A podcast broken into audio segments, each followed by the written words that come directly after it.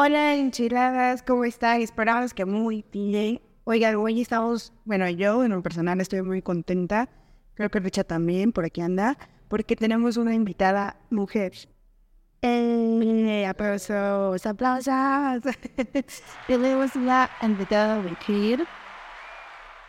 Eh, sobre todo mujer y que trabaja en temas técnicos. Ella es Ana Cecilia. ¿Cómo estás, Ana? Hola, lo estoy muy bien, muy contenta de estar aquí con ustedes en la hermana República de Texcoco. en la tres veces heroica de hermana República de Texcoco. En la trigarante República de Texcoco.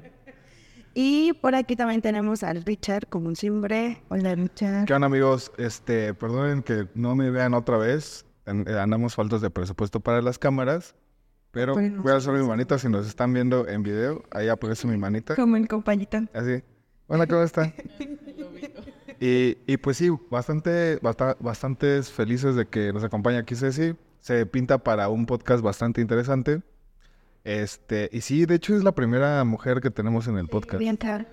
Técnica, sí, porque tuvimos a Cari, pero Cari nos habló de un tema también muy padre que es como la inclusión a través de la tecnología, como a través del diseño, ese web.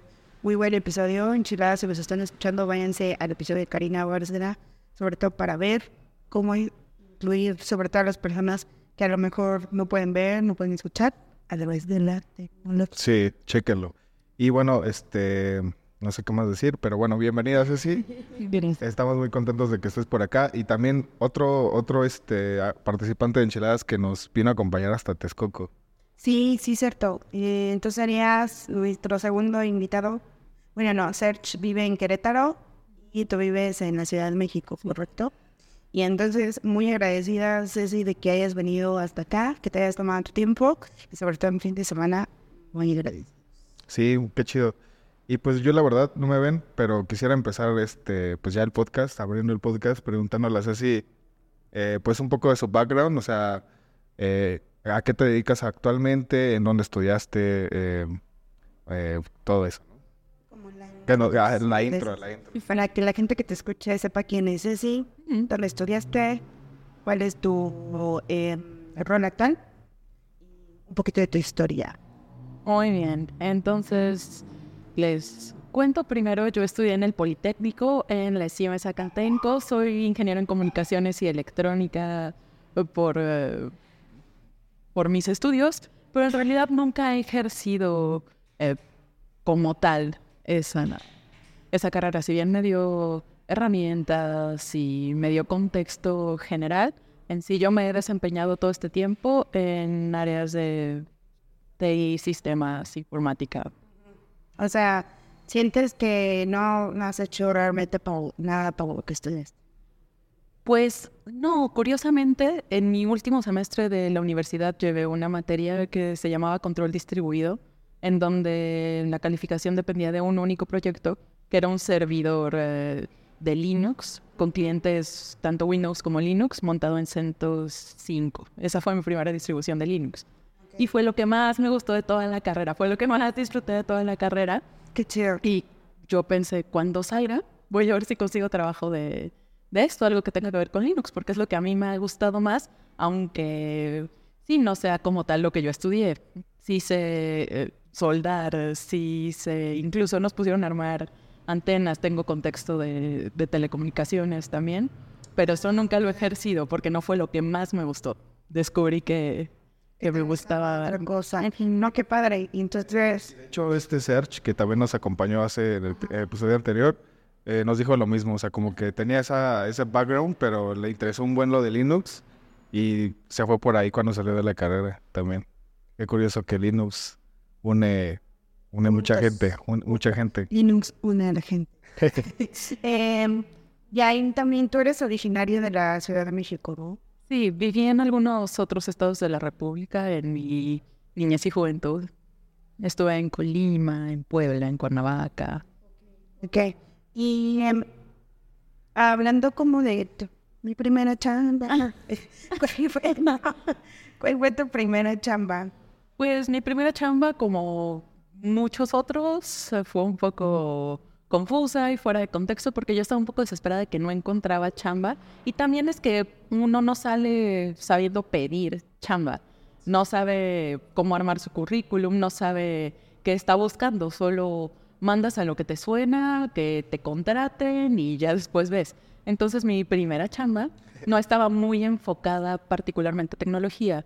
Yo estaba como becaria en, en una empresa consultora de recursos humanos y a mí se me había dicho que iba a haber proyectos de desarrollo donde yo podía participar, pero a la larga no se dio eso y me, me pusieron a ayudar en otras cosas.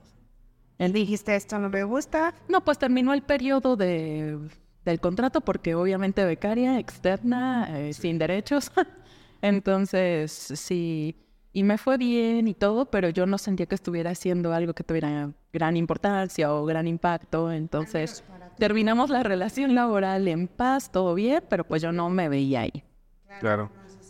Y, y, eso que dices es bien, bien importante de que cuando sales de la carrera nadie te enseña cómo pedir chamba y que muchas veces, al menos en mi caso eh, particular, personal, he tenido eh, la experiencia de que casi fue un golpe de suerte que haya llegado a algún lugar. Y también de otros compañeros que he estado platicando, eh, pues también es como ah, pues yo llegué aquí porque el amigo de un conocido de repente me lo encontré no sé dónde y, y, creo que este, eso, eso estaría chido de, pues como que de, mm, digo, ya que nosotros estamos fuera de, de, esa situación, como que a los que están, vienen saliendo, eh, enfóquense mucho en, durante la carrera, no estudiar algún lenguaje de programación específico o algo así muy técnico, aprendan a venderse, o sea, Creo que eso es muy importante. Ceci lo está diciendo, yo salí y no sabía. Aprendan a venderse más que algo más técnico. Lo técnico también es muy importante, pero eh, creo que el soft soft skill de aprender a venderte es mucho más importante cuando sales de la carrera y empiezas a buscar trabajo, ¿no? Sí, totalmente, Rich, porque algo que platicaba anteriormente con Glo es que en la carrera, sobre todo yo que vengo de universidad pública, no sé cómo sean Arriba Me parece, me parece que es distinto en ocasiones porque ellos les enseñan más a venderse y demás. A uno le dicen una y otra vez, sobre todo los profesores viejitos amargadones que todos tuvimos, porque les costó mucho trabajo abrirse paso, te, te taladran en la cabeza que todo te lo tienes que ganar con sudor, sangre y sufrimiento y que te tienes que arrastrar para llegar a un lugar mejor, que te tienes que tomar muchos años, que todavía no estás listo pero eso es una mentira. En mi experiencia, por lo menos, y por lo que le entiendo a Rich y a Glo también, eso es una gran mentira. Creo que también está mal salir con esa mentalidad de algunos egresados de universidad privada que dicen, eh, sí, yo solo quiero ganar un sueldito de 50 mil pesos, o yo quiero salir y ya quiero ser eh, manager, ya quiero ser gerente y ya quiero figurar. No, tampoco se trata de tener el ego elevado ni de nadar de muertito, no hacer nada. Pero mm, si pudiera aconsejarle algo a un recién egresado o pronto a, hacerlo, si es que no se compren esa mentira de que tienen que ganarse todo con mucho sufrimiento porque no es cierto. Para empezar tienen que comprar el billete de lotería, como dice aquel chiste que nos contaron todos nuestros tíos, abuelitos. Pidan el trabajo, no pierden nada. Pidan el aumento, no pierden nada. ¿Qué es lo peor que les pueden decir que no?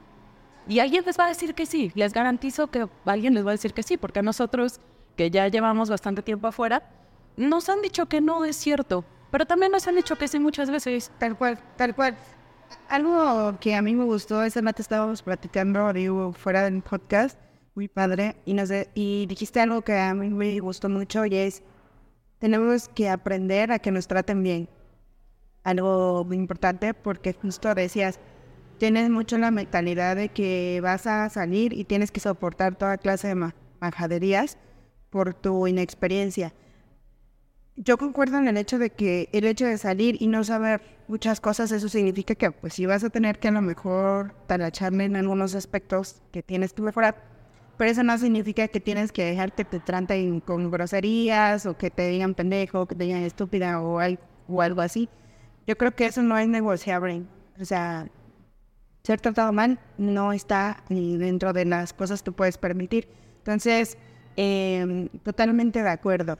Y ahora que ya aprendimos un poquito de tu background, platícanos un poco más de tu presente, de, qué estás haciendo ahorita, este, incluso tus hobbies también está bien. Porque algo que nos gusta aquí en Enchiladas también es decirle a todos los chicos que están allá afuera, es que bien importante y saludable, creo yo, es que pues sí se enfoquen en su trabajo, en su carrera profesional, pero no olviden o no dejen de lado su vida. Sí, exactamente. Humildad y dignidad no son mutuamente excluyentes. Sí, tal cual. Entonces, a ver, platicarnos qué andas haciendo, cuál es tu rol. Eh, y pues hay algo que consideres que, que podrías compartir que les sirva a los que nos escuchan. Ok, bueno, actualmente yo encuentro trabajando dentro de Google Cloud yo soy arquitecto de preventa y trabajo exclusivamente con clientes del sector público de toda Latinoamérica. Que... Eh, eh, eh, me da mucho gusto escuchar eso, sobre todo viniendo de una mujer. Yo sé que ahorita probablemente ya las mujeres tienen más oportunidades, pero de verdad me da mucho gusto poder encontrar más ejemplos, sobre todo para las chicas que nos están escuchando y que vean que, o sea, que sí hay oportunidades, hay chances y me gustaría un poquito, nos platicaras cómo llegaste a ese punto, cuáles han sido los retos que has encontrado en ese camino eh, profesionalmente.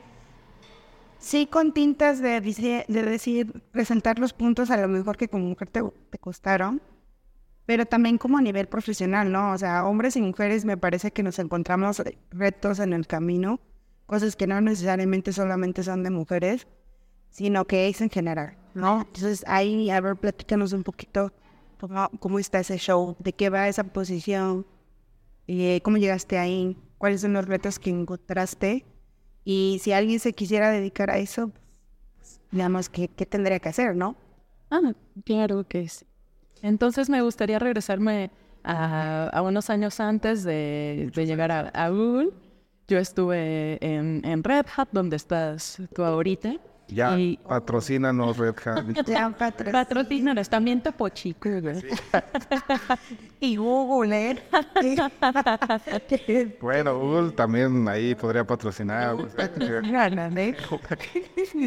Entonces, yo empecé ya mi carrera profesional dentro de lo que a mí me interesaba en Red Hat. Justamente yo pasé por esa mala experiencia. Creo que casi todos hemos pasado por esa mala experiencia de recién egresado, buscas este, puestos, anuncios de trabajo y te dicen, ay, no necesitas experiencia, aquí te capacitamos, no te preocupes, tú no necesitas saber nada, nosotros nos encargamos. Pero pues es la clásica ñera que, que no te sabes de recién egresado, de te vamos a pagar como junior, es más, te vamos a pagar como becario y te vamos a vender como senior al del cliente y ya ves tú cómo le haces porque tienes que cumplir. Duré muy poco tiempo en ese esquema, duré como un mes y medio yo creo, porque me di cuenta de que estaba mal. Empecé, ya que nos llevaron con clientes después de hacer algunos cursitos, y el maltrato que, que nos daban era indignante, inimaginadamente. no podías ni tomar agua de donde eran las oficinas del cliente. Yo llevé mi botella de agua un día, en serio, a rellenarla y el guardia me dice, oye, pero usted es, de, es trabajadora de, de esta institución. No, le dije, no, pero vengo, vengo de consultora, estoy trabajando en un proyecto. Y me dijo, no, es que esa agua es para los empleados. No manches, queremos nombres, nombres de la empresa y de... No, no, no es cierto. No, pero hay muchas, como esa. Sí, de hecho. Eso, sí nos estás contando es cuando entraste en Red Hat. Es, ajá, es la historia de cómo entré a Red Hat. Ah, ok. Ah, ok, ok. Pero, pero, este, pregunta yo antes, en, en ese periodo, eh, ¿saltaste de la, de la, del lugar donde te pasó esto a Red Hat? Sí. Wow, eso, es un salto bastante considerable, digámoslo así. O sea, bueno, o sea, ¿cómo, fue? sigue tu historia, porque no es que te agarro Ya van a ver por qué es relevante. Entonces, un día que el project manager nos estaba explicando algunas cosas y nos dijo los horarios y yo le pregunté eh, que a qué hora saldríamos normalmente, le pregunto. Entonces salimos a las seis, me dicen, no, si bien nos va a las siete y entramos a las, a las nueve, a veces antes. Y yo empecé a tener una crisis como... Pues es que uno se resiste también al inicio, como de yo no quiero esto. Claro. Y luego empecé a... Y yo me fui al baño en ese momento a tener mi crisis y pensé, me dije a mí misma, no tienes deudas, no tienes hijos, no necesitas vivir esto. Sí. En verdad eh, no es, no es necesario, puedes renunciar, tranquila, no te, no te angusties por esto. Entonces ese día ya salimos a comer, yo ya había decidido que el lunes iba a renunciar y me marcan, veo un número desconocido y contesto y era Red Hat. Oh.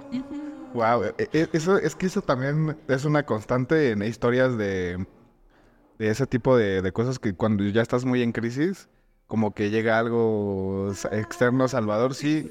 Y, y- y a mí me pasó también, o sea, como experiencia personal también. Yo, yo recuerdo mucho un día que estaba así tanto en crisis de que, para empezar, para empezar, no salí de la universidad y según yo sabía cosas y sales y te encuentras con gente en el mercado que saben muchas más cosas a tu misma edad y dices, verga, eso es un putazo. cabrón". Y luego este, te empiezas a, a- a- a meter esto en la cabeza de que no, tengo que estudiar. En, en mi caso era estudiar, estudiar, estudiar, estudiar. Y, y de repente en un momento estaba tan, tan presionado que recuerdo que estaba ahí por las, las oficinas de Google, ahí por este Mazarik, creo que es. Lo, Lomas, ajá. Y, y recuerdo que yo siempre pasaba por ahí porque trabajaba por ahí y vi una banquita y me, y me senté y dije, no mames, no puedo, sí. Y empecé a llorar así como no tienes una puta idea. Y como dos días después me hablan también como de, eh, ¿qué onda? Este, eh, eh, queremos, vimos que tienes esta experiencia y no sé qué. Y como que fue de, ok, ya, vámonos por ahí. Pero fí- fíjate que hasta eso a mí no me trataban mal en ese trabajo. Simplemente la competencia era tanta, era tal, que yo no tenía experiencia en ese momento y eso fue, me autosaboteé, creo yo. Pero bueno, Exacto. me pasó algo muy, muy similar a lo que, a lo que estás diciendo. Entonces, retomando tu historia, estabas en crisis en el baño. Bueno, no me marcaron en el baño, después, ya que me calmé y que dije, ya, no, no sufras, renuncias el lunes, tranquila, ya luego ves. Salimos a comer, me marcan, contesto la de Red Hat, y me dicen, ¿por qué no contestabas el teléfono? Te estuvimos buscando. Y sí, sí me estuvieron buscando, pero yo dije, pues ya tengo trabajo, no sé quién me marca, él.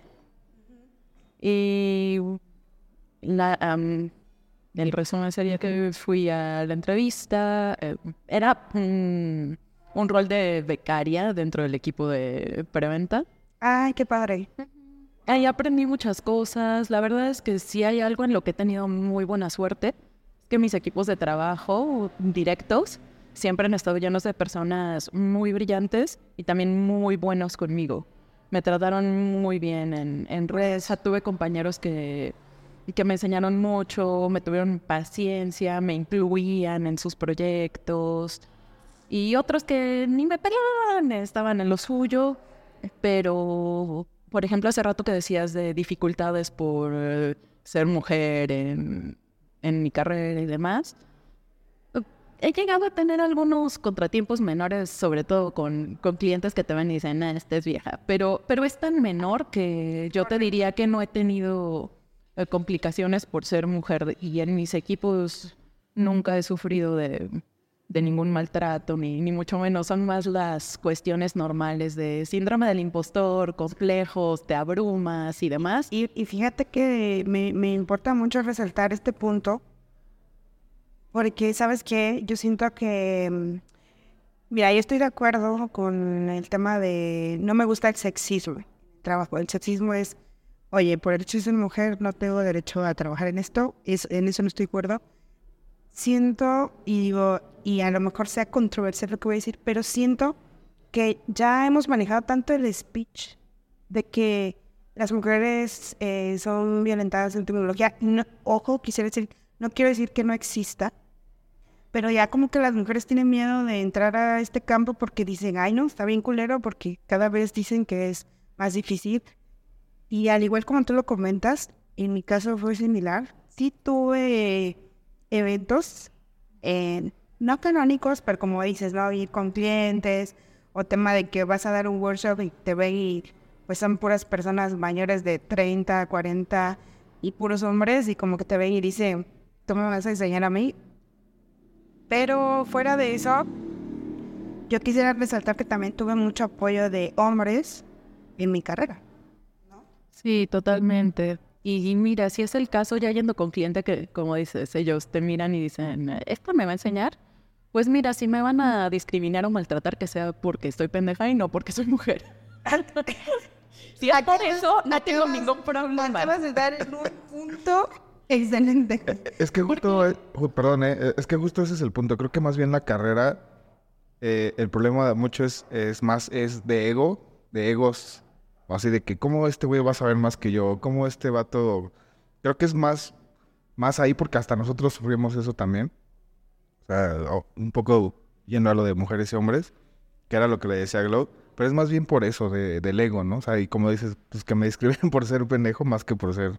Sí, porque a todos nos ha tocado ser, el estúpido de, la habitación o de la mesa.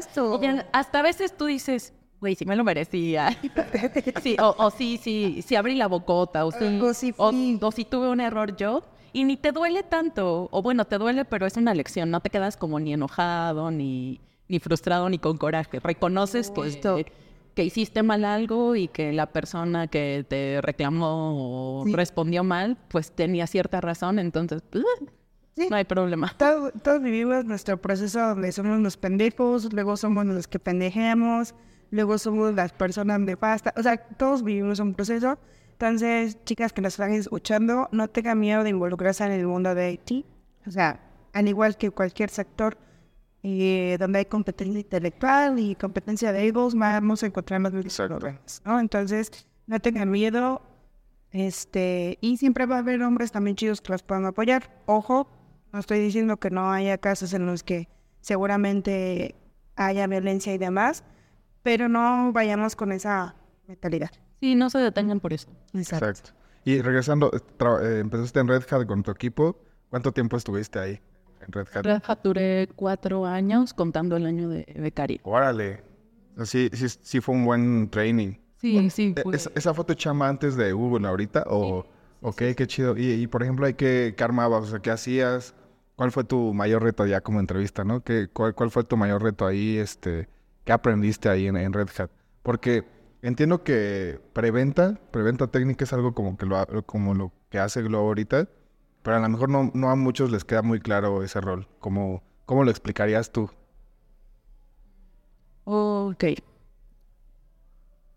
Es que involucra bastantes cosas, pero en mi experiencia, yo creo que lo más importante de todo es saber escuchar a tus clientes conocer tu portafolio y lo que ofreces y ser eh, capaz y tener la, la conciencia de qué de lo que tú ofreces realmente le va a ayudar a tu cliente en lugar de causarle más problemas o de confundirlo.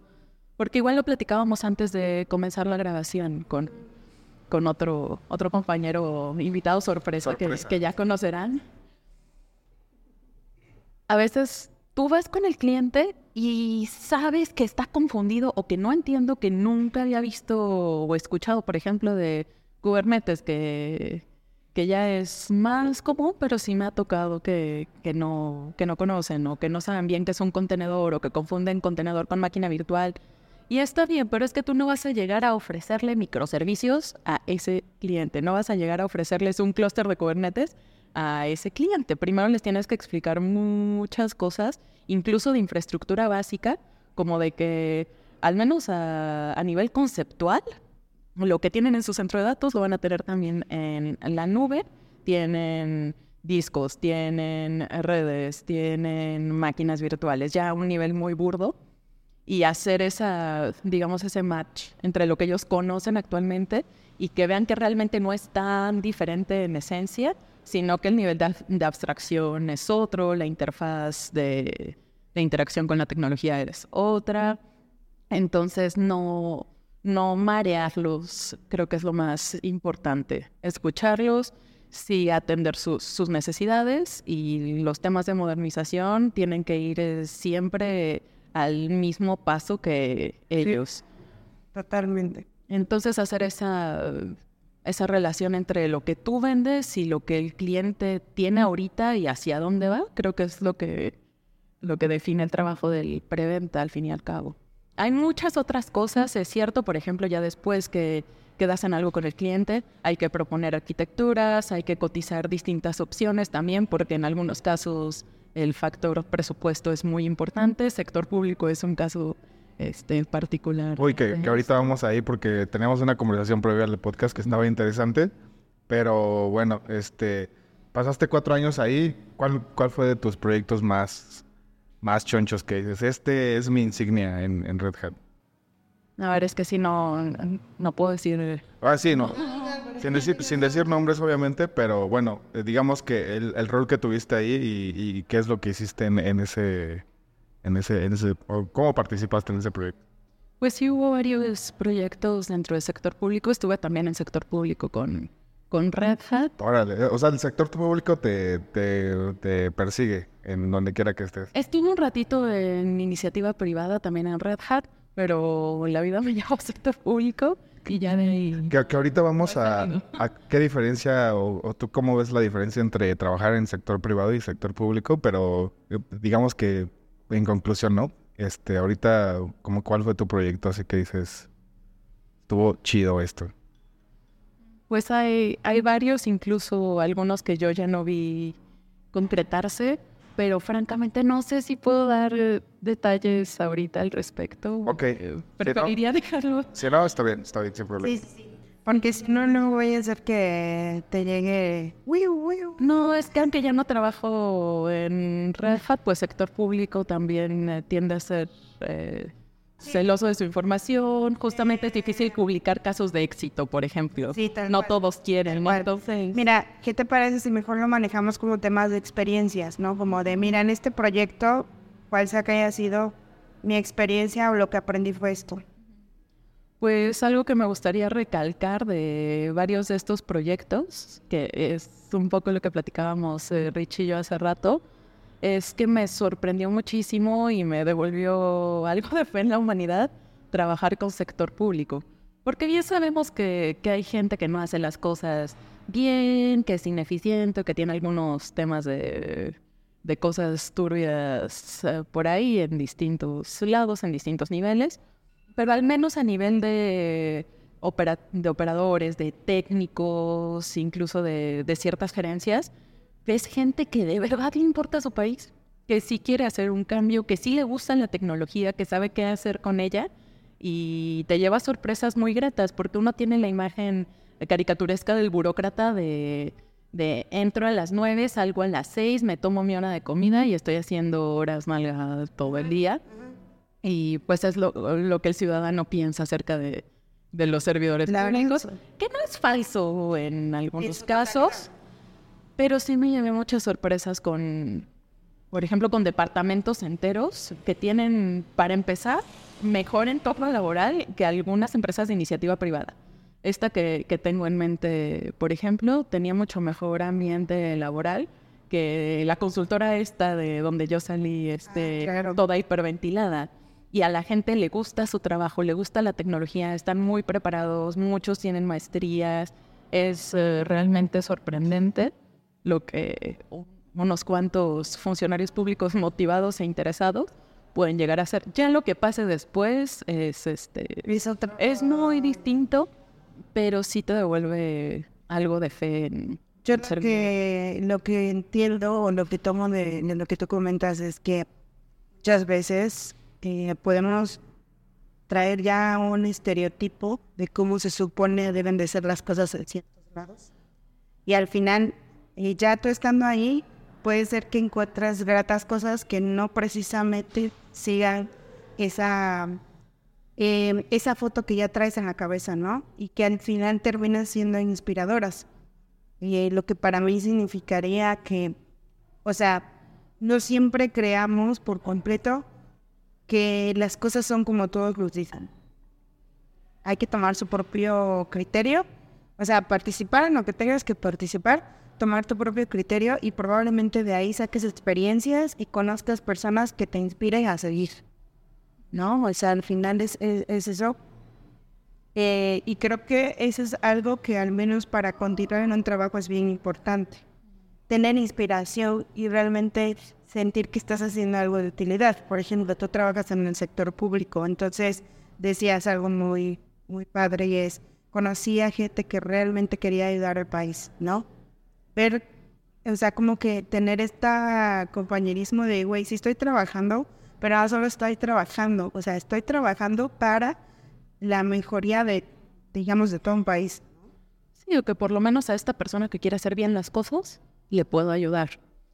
Exacto. Y, y, justo más de uno me ha dicho que para ellos sí es poner algún granito de arena en, en mejorar las cosas en su país. Suena, si quieren, un poco romántico, cursi, pero pues, e, está chido. Que no todo sea apatía. Creo, creo que eso más bien es el, el deber ser de tu trabajo, ¿no? O sea, como que tu, tu trabajo te debe de, dignificar y pues como que lo que hagas con tu trabajo es como que lo que... No sé, yo también tengo esa visión romántica de, del trabajo. A veces sí estoy hasta la madre del trabajo también, pero, pero sí siempre es como lo estoy haciendo bien porque quiero que dejar este granito de arena. Que bueno, de hecho, este, hablando de crisis, eh, yo tuve un momento una crisis de eso, ¿no? Porque decías, como estoy, estoy en este proyecto, pero realmente luego no sé si este proyecto a veces hasta va, va ver la luz del, nacimiento, ¿no? O sea, eso a veces me desesperaba un poco, pero bueno, siempre es tratar de hacer todo lo mejor posible, ¿no? Sí, chévere, sí, retomando tu pregunta acerca de, de los proyectos que pueden haber llevado en red, ya se me ocurrió, así que si puedo mencionar, porque también se los dije hace rato, algo de lo que más me gustó de mi trabajo en Red Hat era dar los workshops, que son talleres en vivo con gente del cliente, donde ellos vienen, prueban la tecnología con sus propias manitas, se aprovisionan entornos de nube, en donde ellos eh, pueden hacer, deshacer y no pasa nada, le pierden el miedo. Y de lo que más me gustaba era no solamente ofrecerlos, sino que yo hice algunos eh, por mi propia cuenta, por ejemplo, para que la gente que no estaba acostumbrada a usar Linux o que nunca había usado Linux en su vida, pues se familiarizara con línea de comando. Eh, cuáles son los comandos eh, básicos que necesitan conocer, cómo iniciar, detener, reiniciar servicios, archivos de configuración básicos. Entonces, yo sí, yo sí sentí, o alcancé a percibir más bien en esos casos, que funcionó bastante bien y eso me enorgullece mucho tener la capacidad de eh, explicar y de refinar ese pequeño taller para que la gente fuera entendiendo conceptos que son abstractos o que dan miedo, porque a todos nos pasó, todos entramos a terminar alguna vez, vimos fondo negro, letras blancas, no vimos cursor, no supimos qué hacer, en, todos entramos a VI, que es el meme de toda la vida, que no te podía salir mejor invocabas al diablo tras a teclazos. En... lo que hacía es que cerraba la terminal. sí. Cerraba la terminal. Y también en, general eh, me siento bastante orgullosa de algunos proyectos de automatización con Ansible que, que llegué a impulsar. como que más bien como más allá de tu trabajo sientes que a nivel personal eso te ayudó y también te enorgullece. Sí, bueno, es que como les comentaba al inicio, Linux es de lo que más me gusta, es con lo que más me gusta trabajar. Entonces, creo que... Que, que de hecho, digo, fuera del podcast estábamos hablando con Ana Cecilia y justo decíamos que este año que viene, ahora si dijera mi mamá, si Dios quiere, este... Si quiere, si quiere. Eh, eh, quisiéramos comenzar a dar workshops para justo las personas que están iniciando y demás, y que a lo mejor no tienen varo para comprarse un curso y demás. Entonces, justo estoy aquí amarrando a Nasira para que eh, a lo mejor ella imparte ese workshop, yo consigo el lugar, y si alguien que nos está escuchando quiere ofrecer un lugar para dar un workshop, márcame. Sí. y para los meetups y para la futura de Bobsada que vamos a... Sí, sí, entonces, eh, eh, porque justo creo que eso, eh, más allá del trabajo, es como que tú ayudas a otros y al final eso, otra vez, siento que también ayuda al avance de... Es muy romántico decirlo, pero el avance del país, o sea, mientras las personas tengan mayores oportunidades de aprender y tener un mejor trabajo, tener un mejor sal- salario y demás, pues siento que al final va a ayudar a que sus familias o las personas que vengan enfrente de ellos tengan una mejor educación y una mejor oportunidad. Al final, de hecho, este podcast también ha situado un poquito a eso, ¿no? Informar a la gente para que no tenga miedo a aventarse a ciertos roles, a ciertas posibles, conozca, ¿no? Por ejemplo, es un cliché y más de uno lo va a tener en la cabeza así como de, como trabajar en Google, imposible, ¿no? Entonces es como, pues nada es imposible, simplemente hay que, pues, tabachearle y la oportunidad te va a encontrar. Sí, también presentarse, no sean cretinos. Vayan y pongan su linda carita y no esperen que les caiga del cielo. Vayan y toquen la puerta. Exacto. Ah, por ejemplo, ahí podemos pasar. Como de Red Hat te pasaste a Google? Bueno, ahí también, este... eh, Money, money, money, money. No, no fue tanto bueno, money. O sea, sí, pero yo no apliqué, yo no tenía pensado aplicar para Google. Incluso yo, yo tenía por ahí esa, sí me lo había planteado en como, querría yo trabajar en, en Google, por ejemplo, o en algo más hyperscale, así decirlo. Y pensé, sí, sí me gustaría, pero no me urge. Sí. Yo seguía en Red Hat, estaba contenta. y aunque el equipo cambió, la verdad es que yo seguía muy satisfecha con mis compañeros, con los proyectos que teníamos y también con la tecnología. Ya en mis últimos momentos eh, Red Hateros, a mí me gustaba mucho trabajar con Seth, con el difunto ya Seth. Ay, sí. Saludos, Álvaro. Sí. Sí. Nos lo quitaron. Nos lo quitaron. ¿Cómo? ¿Pero cómo? O sea, Ceph. Lo- Storage, ¿no? No, ese tema me interesaba muchísimo. Es un tema muy Pero ya, pero ya no estaba como, ya no, no Es que ya no fue, en Roca ya no podemos venderse. Órale, pero eso fue apenas. Más o menos reciente, ¿no? Sí, no es una cosa muy viejita, pero ya, ya no se puede vender. Como un año, ¿no? Sí. Ahora, ahora, ahora está OpenShift Data Foundation, que está basado en features de SEP, pero ya no podemos vender como tal SEP solito. Ah, solo hay casos específicos de los que sí se puede vender, como para OpenStack y demás, pero ya son de también. O, o SEP es una, digo, para los que nos escuchan, ya hemos hablado con Álvaro de esto que a él le gusta mucho y él es muy experto, pero básicamente es software definido. Almacenamiento eh, subjetivo. Storage definido por software. Eso está entonces, eh, muy padre también. Tiene muy, como que siento que tiene bastantes algoritmos eh, implementados en SEP que a través de configuraciones puede llegar una optimización cabrona. Muy cabrón. Sí, esto. Pues salud por el difunto Ceph, amigos. Salud. Le ponemos fuerte. Si las están escuchando allá en casita, váyanse por su... Vayan por una caguama a la tienda y... Perdona, que está aquí. Sí, Seth no se merece. Sí, yo también te iba a decir, no, ¿cómo crees? Ceph se merece un shot. Respeto. Sí. Entonces, a ver, platícanos de ahí como... Pues, Bueno, tu brinco, digo, igual yo sé que hay cosas que probablemente no puedas mencionar por, eh, pues, amigos allá en casita, algo que también tienen que aprender es que cuando sales de un trabajo, muchas cosas te pueden perseguir y a veces tienes que tener cuidado con lo que dices eh, por tu bienestar. Sí, por eso mucho, no solo yo, seguramente muchos invitados no han podido dar nombres o detalles específicos acerca de clientes, proyectos. A veces se lo sacamos con Sí. Sí, sí. Después de, después de, después de dos mezcales. Tres mezcales es- Figurando en las filas del desempleo. No, Hace- esto sí es madera, ¿no? Sí, a- hace, hace Ya viendo al cliente. Sí, No, no. pero bueno. Bueno, entonces la persona que me contrató en, en Red Hat en su momento pasó a Google y cuando vio la oportunidad de que, de que había vacante, me invitó a, a aplicar. Aquí, como en muchos otros lados, por compliance no puedes eh, recomendar a alguien directamente o jalarte a, a tu bandita. Tienes que pasar un, un proceso de, de entrevistas, sí o sí.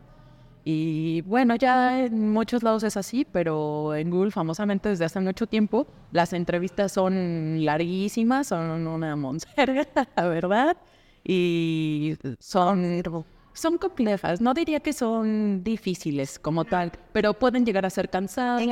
Y también es mucho la imagen que uno tiene hasta por eh, cultura popular de cómo se supone que son las entrevistas en Google, que tú te preparas y tienes tu arsenal y tu acordeón y ensayas lo que vas a contar y, y también eh, aplica lo mismo de, de no revelas nombres de clientes y proyectos de trabajos anteriores porque eso aplica toda la vida, yo creo.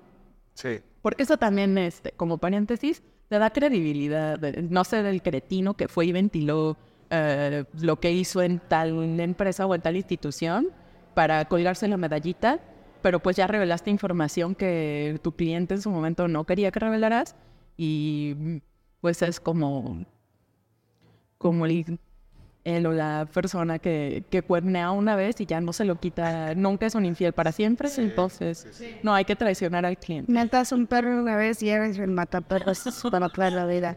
Bueno, Es, o sea, eh, es un dicho que usan. Este, pues sí, eh, pero sí, sí, te entiendo. Entonces, básicamente, eh, de alguna manera, es como tu desempeño, tu trabajo, el te ayudó de alguna manera a, a moverte, ¿no? Sí, sí te hacen eh, varias entrevistas. Este, esta información sí es pública. Te hacen entrevistas de conocimiento específico de, lo que tú vas a hacer. Te hacen entrevistas acerca como de tus habilidades generales de razonamiento, de lógica, de resolución de problemas. Y pues hay un montón de... Hay videos, seguramente han visto videos en YouTube de consejos para tu entrevista de Google y este cómo contestar y qué esperan de ti y demás. Pero yo creo que es en buena parte la imagen y, y la idea que, que uno tiene. De que es muy complicado, ¿no? Porque en algún momento también Google me ha buscado un par de ocasiones, pero es esto todavía un poquito. Pero eh, la última que tuve no fue así como súper extenuante, o sea, pero sí para hacer proceso, ¿no? Entonces, bueno, lo que quiero decir esto para los que nos están escuchando, si ven una oportunidad y esa es su ilusión, su sueño, puede ser que para alguien más no, pues que lo hagan, o sea, no, no le tengan miedo, ¿tú qué, tú qué piensas así? O sea, que lo intenten, ¿no? Y también otra cosa que es cierta, la forma más rápida de aumentar tu sueldo considerablemente es cambiar de empresa, es hacer el salto. De hecho, Porque donde estás actualmente, eh, dependiendo de dónde estés, claro, y, y cómo estés y cuál sea el, el convenio, el aumento, la promoción en cuestión, no te van a aumentar tanto como cuando tú te cambias o pocas veces va a pasar eso. Entonces hacer esos saltos, digamos, laterales, sobre todo al inicio de, de tu carrera, es lo que más te va a ir subiendo sueldo.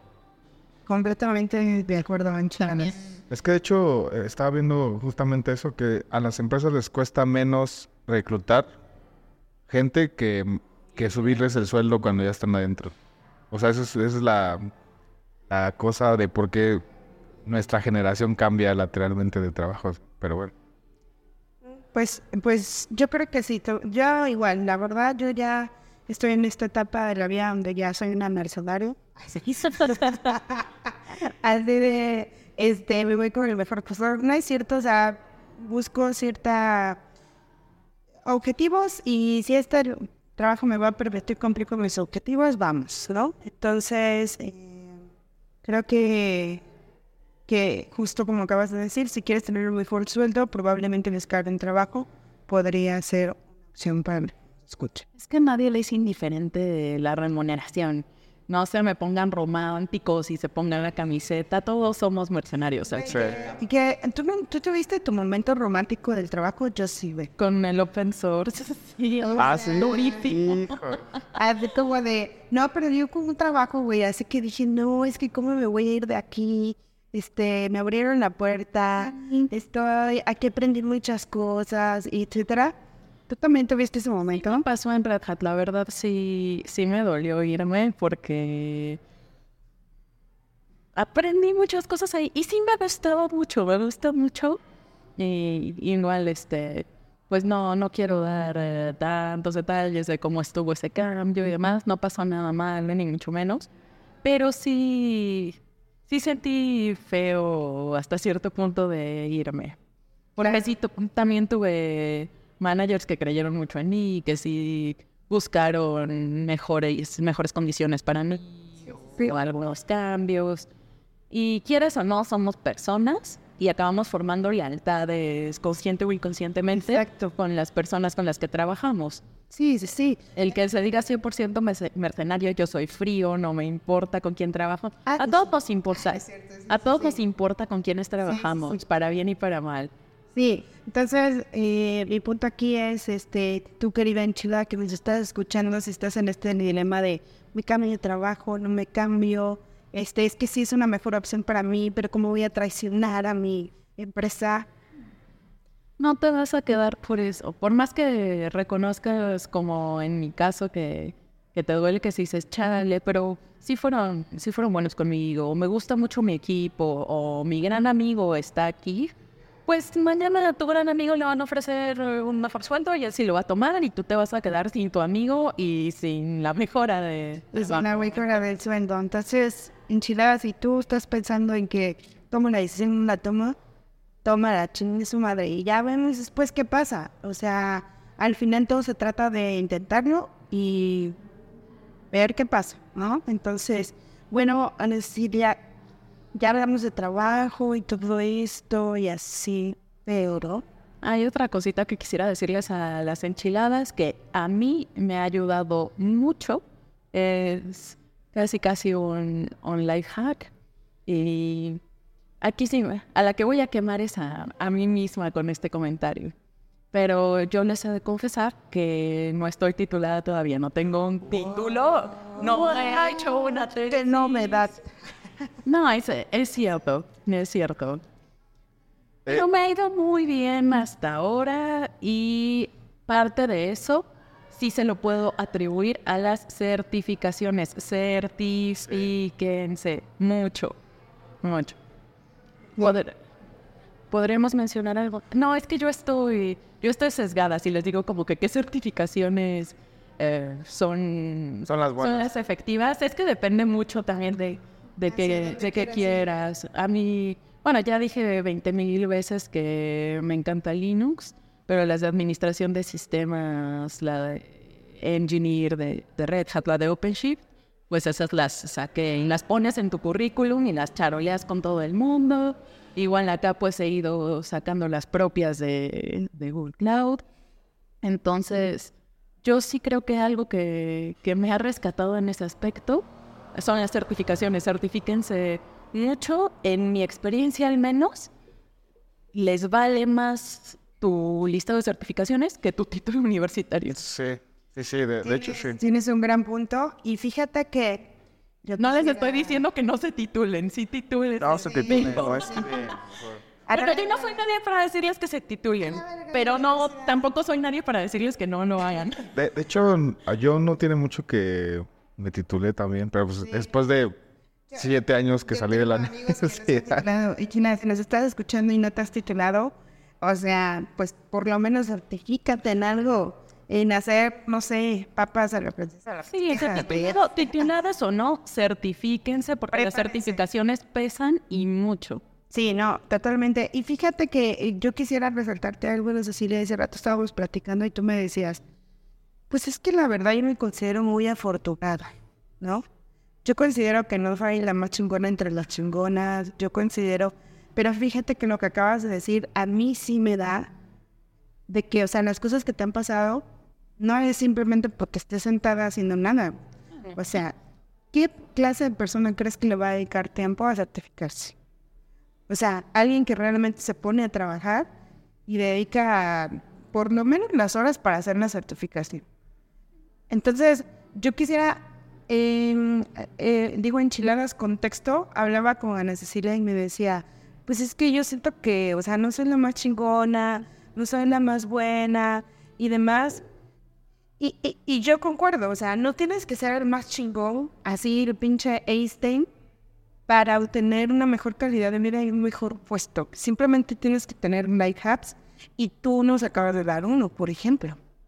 O sea, aunque tú no lo veas externamente, tú sí invertiste y trabajaste en ciertas cosas que sí te ayudaron, ¿no? Al final fue tiempo que invertiste, cosas que hiciste que probablemente a veces se te van de vista porque dices, ah, pues lo hago por hobby porque me gusta mucho Linux. Acabas de decir otra cosa. No, que yo hice, para a veces puede ser muy natural para ti, pero para otras personas a lo mejor no tanto y sobre todo no le invierten tiempo.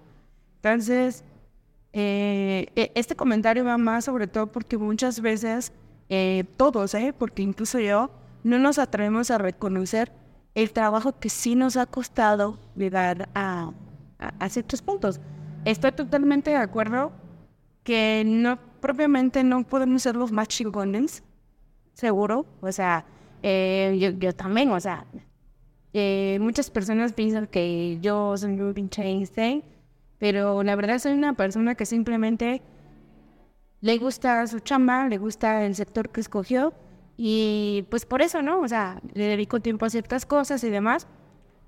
Pero no soy la más así súper chicona. Entonces mi mensaje para los que nos están escuchando, e incluso, digo, para ti es como, no necesitas ser precisamente un súper chingón, pero sí necesitas dedicarle tiempo a tus objetos y a lo que tienes. Sí, tampoco hay que nadar de muertito, no seamos cretinos. Pero sí es, eh, sí es importante esto que acaba de decir eh, lo, por lo menos haz lo que sí te gusta. Aunque suene básico, si, si hay tantas cosas que te dan flojera, que no se te antojan, que, que no tienes tiempo, por lo menos dedíquenle algo que sí te gusta, aunque sea freír papas.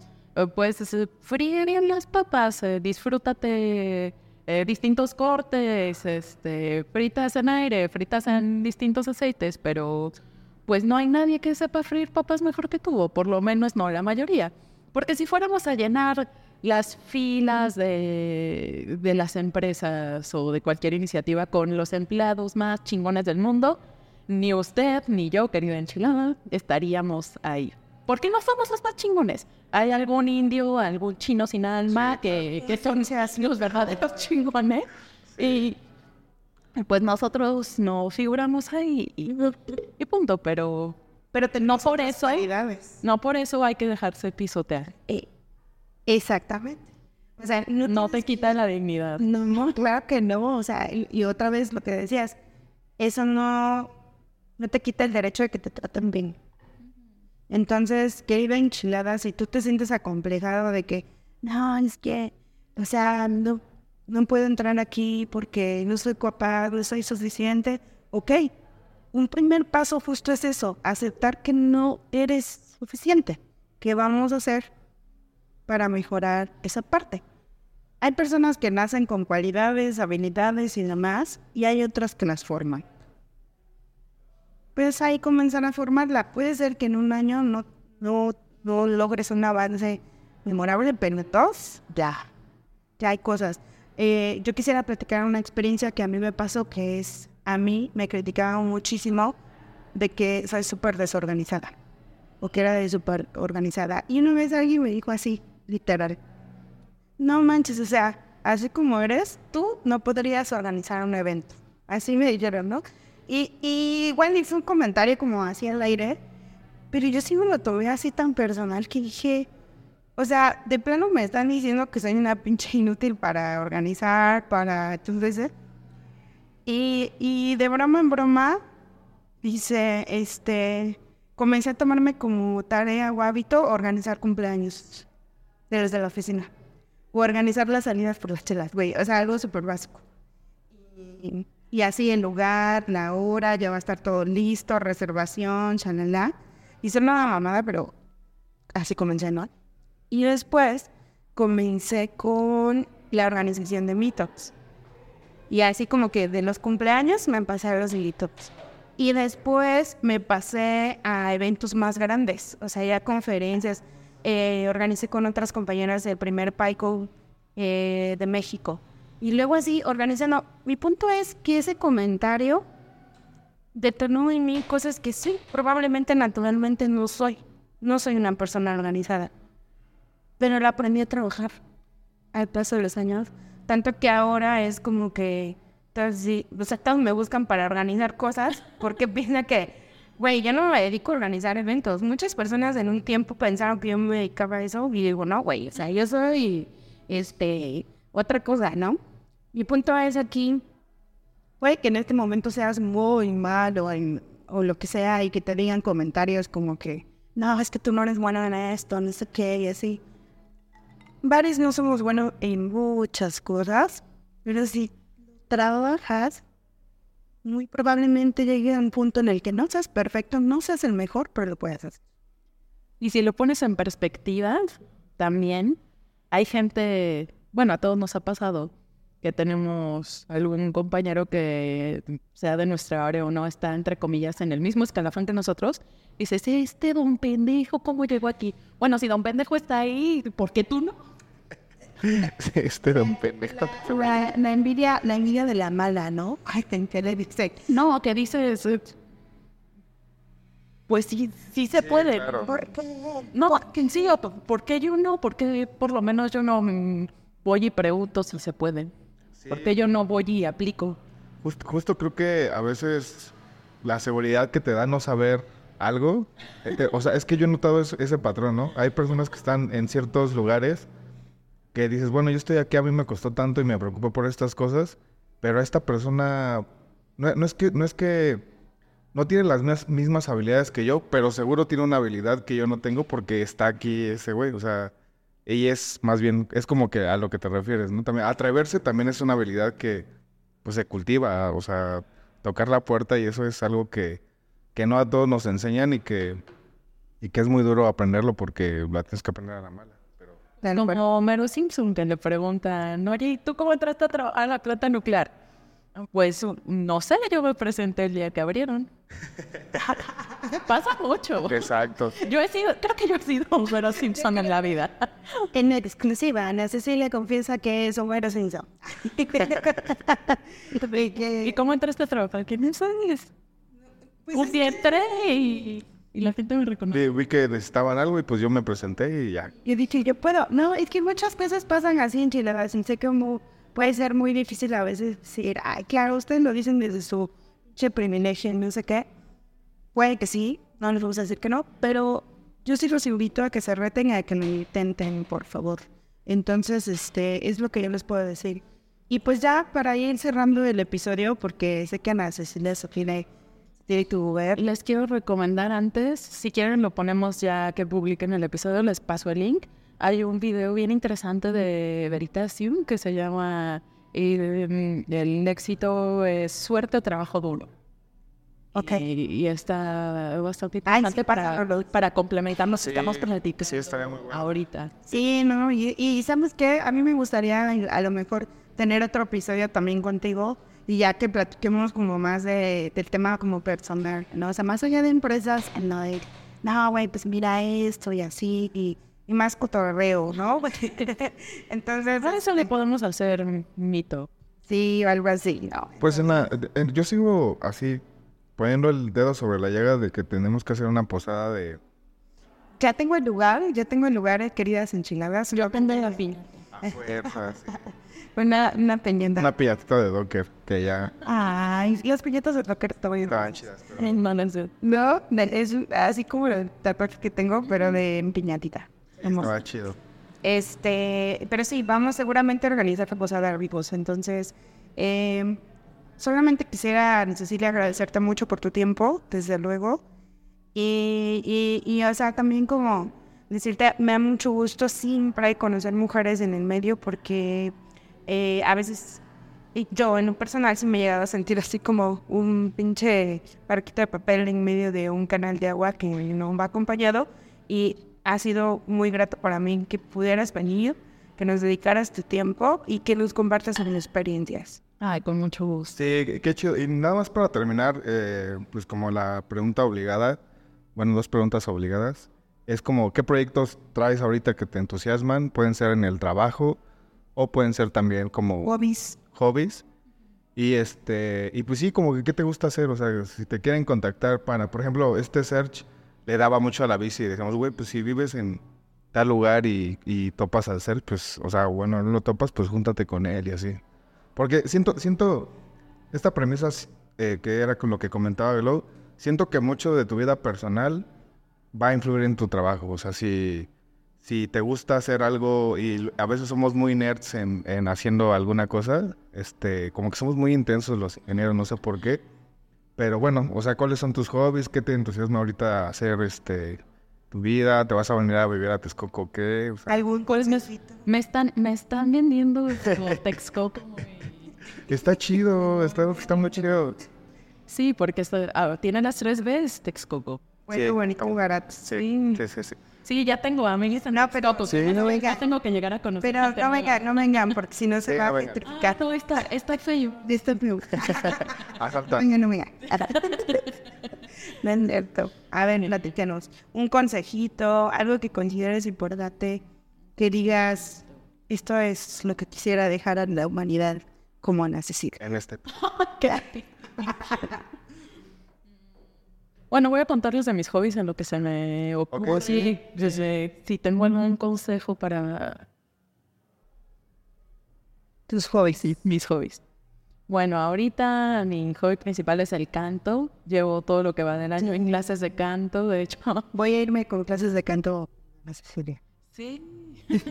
Estaría chido, yo, yo sí quiero aprender a cantar, la verdad. Sí, me ha, me ha traído mucho, porque es algo que a mí me gustaba desde chica y no lo hacía porque cantaba en la sala y mis papás como... Ay, perdón. Son es- Bueno, no eran tan malos, la verdad, pero sí como que no... No decían, eh, ay, maravilloso, síguelo haciendo. Entonces como que me fui cohibiendo y demás.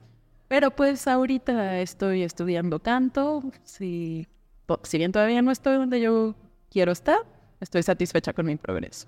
Échate una dicha, ¿verdad? Ay, no. A ver, de una vez. No venimos preparados. Voy a necesitar más de, más de un caballito de Sky para hacer eso. Oh, no te preocupes, No, pero tengo como propósito, antes de que termine el año, subir algún video cantando. Ah, qué Entonces chido. ahí con mucho gusto, güey, se lo haré llegar. tienes tu, ¿cómo explicar? Tu objetivo. Tu milestone. Sí, pues es más por, eh, por las risas y por la experiencia que porque no diga, el mundo necesita escuchar mi maravillosa voz. Pero Es que por eso tendrías que hacerlo. Pero esa terapia de exposición, Sí, pues, pues creo que seguir eh, lo mismo que yo estaba diciendo de, pues preséntate, eh, tú, tú pon lo que tienes que ofrecer ahí. Y sí, a lo mejor no soy la más chingona, pero es lo que yo tengo y sí he aprendido y sí he mejorado. Entonces, pues esto es lo que no les estoy pidiendo que me paguen o que me escuchen. De hecho, sí es un, sí es un milestone. O sea, eso que dices es muy importante. Y, y yo creo que es- ese es como el consejo. O sea, como exponte un poco, porque a mí, a mí me pasó lo mismo con, con los proyectos que tengo. Como que un día le dije a Glo, es que yo quiero hacer estos videos porque ya había tal persona que... Y a, a empezarlo a hacer, o sea, como grabarme a mí, escuchar mi voz y tan solo en este podcast es como... Uy, güey. Ajá, pero, pero pasando eso ya ahorita es como, o sea, literal sí cambió algo en mí. No solamente en ese apartado, en mi vida cambió algo al, al exponerme de esa manera. Y la neta, pues, o sea, creo que es el consejo de Ceci. Háganlo, o sea, háganlo y expónganse a, a- expónganse al público. Expónganse al público. ¿Van a recibir críticas? Sí, pues Sí, sí, un buen de hate y así, pero No les decimos que, que lo hagan con toda la confianza del mundo. Háganlo con miedo, háganlo justo. Háganlo Sí, como sí. puedan. Pero háganlo. Hace dos semanas mi maestro nos hizo dar un concierto de alumnos a todos. Bueno, no a todos, pero sí a por lo menos la mitad. Y es increíble cómo todos estábamos mortificados. Pero, y, y era un concierto con público pedorro de familia y amigos. Ningún crítico, ni na- nadie profesional. público pedófilo. Saludos, mamá. Sí, no había, eh, no, no estábamos cobrando nada, no lo estábamos haciendo de forma profesional, era por las risas y por la experiencia, pero estábamos como, como si nos hubieran eh, reservado el auditorio nacional y la gente hubiera pagado miles de pesos para vernos.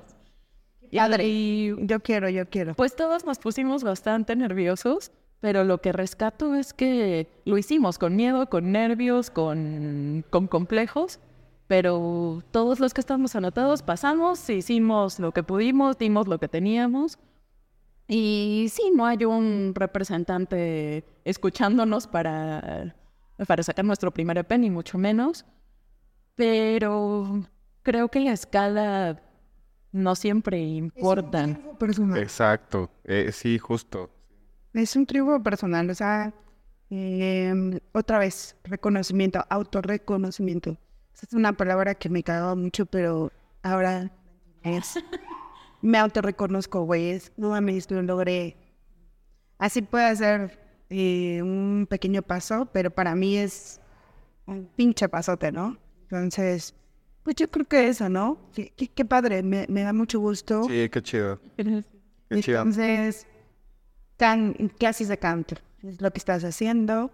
Y bueno, próximamente están pendientes para el disco de Ana Cecilia.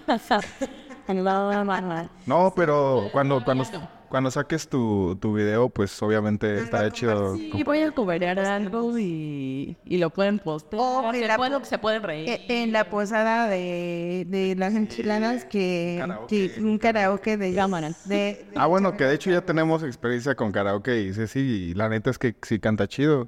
Eh, Pues espero, bueno, si te acordaras.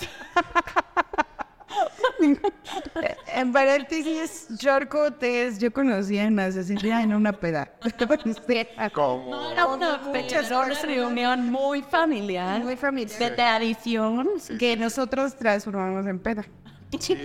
Bueno, yo. No, yo no. Bueno, que se, que era para transformar, o sea, Sí. O sea, Tendía- mucho alcohol. tendía eso. Ah, sí, sí, mucho alcohol. Entonces, este, ahí la conocí y me cayó bien y pues ya la tenemos aquí. Y hubo karaoke y, y la verdad, este, hablando de eso, no sé si Ever, no- Ever ¿verdad? Nos escucha. La neta, qué chida fiesta. Y saludos a Ever. Saludos, em, Sí, hasta, ¿dónde está Boston? Boston. Hasta Boston. Qué chido. Pues no sé si quieran ir concluyendo. Este, a Ceci, la verdad, muchas gracias. No sé si quieras eh, Agregar algo agregar algo más. Vender algo, promocionar algo, tu próximo disco. Este, Próxima gira. A Google a lo mejor quieres mencionar que tienen promociones, dos por uno. Algo que puedo mencionar es que al registrarse para la consola de Google Cloud hay 300 dólares en créditos para cualquiera. Se pueden registrar con su Gmail eh, personal y eso es para que lo prueben, para que jueguen, etcétera. Y es bastante, bastante buen dinerillo para empezar a jugar. Sí, para, 300 para hacer pruebas no son nada despreciables. De hecho, yo trabajando en Red Hat hice varias pruebas para levantar mis wo- workshops en máquinas virtuales de Compute Engine con esos 300 dólares justamente. Entonces, si, quieren jugar, empezar, etcétera, ahí están eh, disponibles. Vayan enchiladas, vayan que esas Es enchiladas. la, la promo que, que La-. Y ya Google, por favor, ya patrocina. Patrocínanos. Oye, patrocinan los mejores invitados. No, para nada. Nada, para nada. No, excelente invitado. Patrocina, patrocinan los invitados titulados por el amor de Dios. ¿Qué es esto? No, no, no. No, para nada. Yo, oye, yo, para todo lo contrario, la verdad es que es, es la, es la segunda vez que, con- que conozco, bueno, que veo a Ceci después de esta reunión. Y la verdad, muy chido. O sea, ojalá, ojalá te vengas a Texcoco güey, y ya armamos el, el crew aquí. Pero bueno, este, pues vamos concluyendo, amigos. Muchas gracias, Ceci, por acompañarnos aquí. Gracias a ustedes. Muchas gracias, Glo. Gracias, enchiladas. Y, y pues bueno, enchiladas, muchas gracias por eh, llegar hasta este punto del podcast y ya saben, eh, tenemos en la página un nuevo apartado donde ustedes pueden mandar la propuesta de los temas que quieren escuchar Exacto. y Y se pueden postular como invitados, de hecho. también se pueden postular como invitados. Si tú eres una enchilada y quieres estar aquí y quieres venir a grabar con nosotros en Texcoco, yo te pongo mi departamento para que te puedas quedar y no tengas mayores gastos. Exacto. Entonces, em, bienvenidos. O sea, queremos hacer que esto sea... La comunidad es de todos y para todos. Entonces, por favor. Y el siguiente año, como ya mencioné, vamos a buscar hacer- realizar workshops en la Ciudad de México, probablemente. Me gustaría O hasta- o hasta aquí en Texcoco. Aquí en Texcoco también para las personas que están en el estado más Sí, cercanas. estaría chido. Sí, entonces eh, espérenlos y por favor eh, inténtenlo, inténtenlo. Sí. Y pues muchas gracias, enchiladas. Muchas gracias, Ceci. Y pues nos vemos, que estén muy bien, feliz Navidad, dependiendo de eh, cuándo estés escuchando esto. Y recuerden, amigos, no son enchiladas. Sí, estos no son enchiladas. Pues si no es código joven. Y recuerden, Pues muchas gracias, enchiladas. Nos vemos. chao.